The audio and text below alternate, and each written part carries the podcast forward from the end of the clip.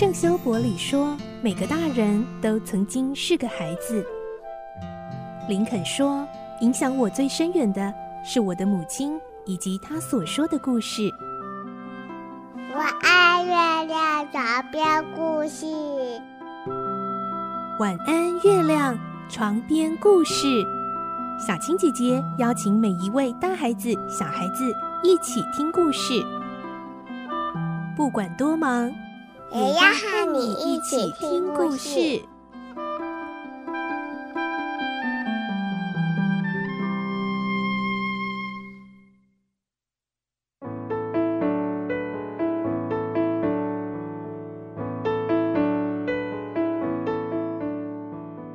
晚安，欢迎你和我们一起听故事。我是小青姐姐。这个星期《顽童历险记》要进入最后结局了，今天是三十二集。我们的故事内容取材自东方出版社《世界少年文学必读经典六十·顽童历险记》同名书籍。我们会听到，为了证实到底谁才是骗子，大家竟然要去把都已经过世入葬的彼得的棺木给挖起来。而公爵和国王眼看就快要纸包不住火了，决定赶快逃走。来听今天的故事，《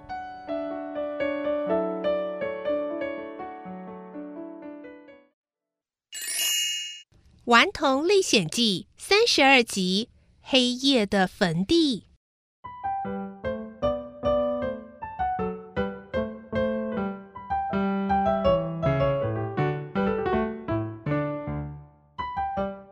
这时候，忽然有人石破天惊地喊出另一个提议：“们去把彼得挖出来，确定他胸前什么记号也没有，就可以用私刑把这几个家伙通通处置掉了。”好吧，好吧，就这么办。好，赶快转向，处置他！在激昂的鼓噪声中，这个可怕的提议竟然立刻获得了热烈的响应。于是，就在晚上九点多的时候。小镇居民们紧紧抓着五个同样被视为来路不明的家伙，急忙地赶往坟地。哈克被一个大汉抓得很紧，一路上他真后悔要杰恩小姐先离开，不然杰恩就可以出面帮哈克讲话了。大家在黑夜中挖开了彼得的坟，把棺木扛出来。哈克几近绝望地想：完了。我们很快就要被处死了！突然有人惊叫：“天哪！这袋金币怎么会在彼得手上啊？”“咦，你什么？怎么怎么这么会？怎么会？怎么会？”大伙儿都纷纷想要挤上前去看个究竟。就在这个时候，哈克趁抓着他的大汉手一松的瞬间，马上睁开，没命的逃跑。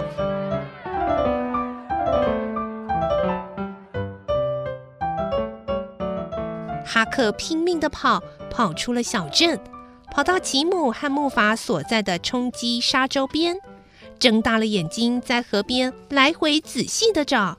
当他看到附近有一艘只拴了一条绳子的小船时，马上毫不犹豫地跳进小船，用力划出去。一划到木筏那儿，哈克几乎是用最后一点力气跳上去，大声嚷着：“吉姆，快出来啊！”谢天谢地，我们总算把国王和公爵甩开了。赶快解开木筏吧！吉姆连忙从小木棚里钻出来，高兴地打开双手朝哈克扑来。可是他也几乎同时发现，哈克谢天谢地谢得太早了。一艘拼命往这儿划来的小船上头的那两个人，不就是国王和公爵吗？真是阴魂不散。克回头一望，呆了半晌，无言的低下头去。他现在连想痛哭一场的力气都没有。两个骗子上了木筏，还在揶揄哈克说：“小子，你反应倒是挺快呀！啊，溜得比我们还快呀！”接着，他们讲起刚才的情形，和哈克一样，他们也是趁着人群骚动的时候匆忙逃脱的。讲完这一段，两个人又咒骂一阵，埋怨运气实在太差，差点就要得手的财富竟然飞了，然后沉默了下来。哈克觉得这种沉默挺诡异的，有一股很不友善的气氛。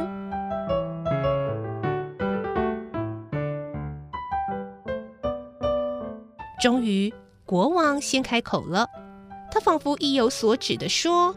嗯，我还以为那袋金币，呃，是被那个黑奴偷走了。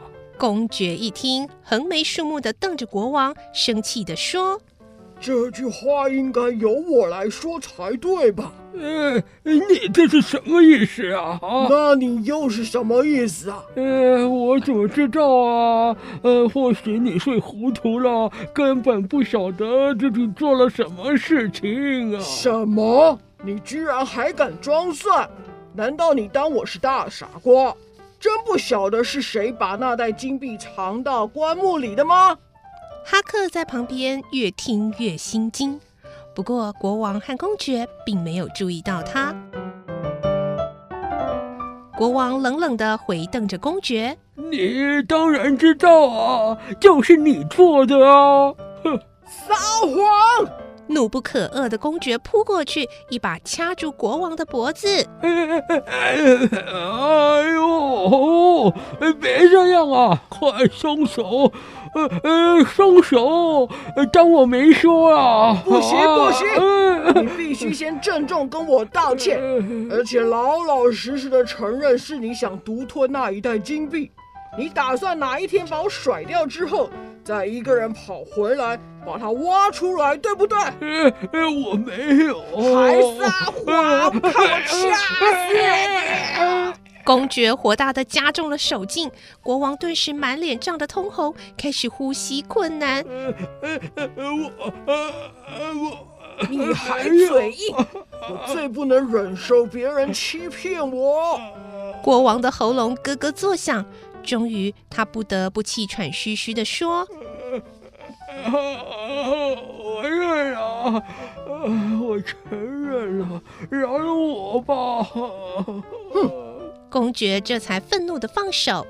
你再不承认，我就真的把你掐死了！老狐狸，彻底少见的奸诈，居然还哄我把我演皇家奇物赚来的钱也拿出来！哼，我真不敢相信自己怎么那么傻，会相信你这个坏蛋。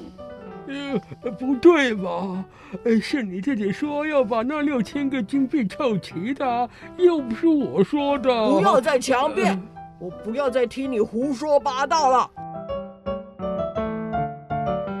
公爵气呼呼的走开，抓起酒来就猛灌解闷。不过国王也拿起酒，闷闷不乐的喝起来。半个钟头之后，两个骗子都醉倒了。再次凑在一起，又唱又叫，亲热的像什么似的。等他们闹够，躺下呼呼大睡后，哈克把这几天的遭遇详细的告诉了吉姆。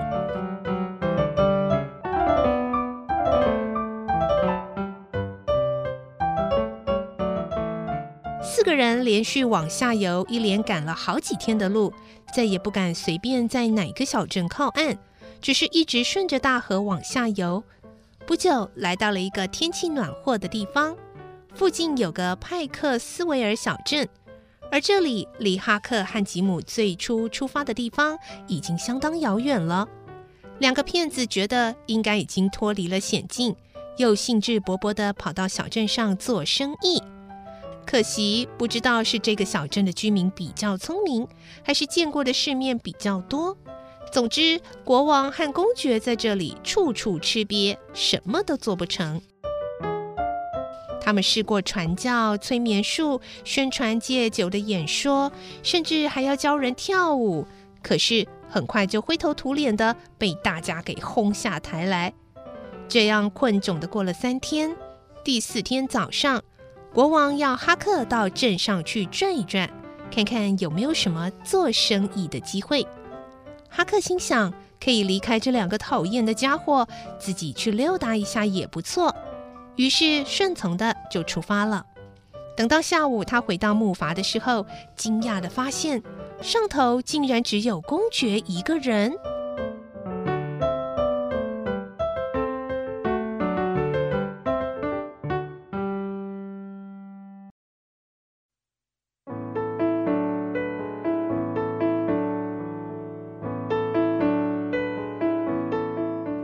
故事就先听到这里喽，明天再继续来听听看，到底发生了什么事呢？为什么这个木筏上只剩下公爵一个人呢？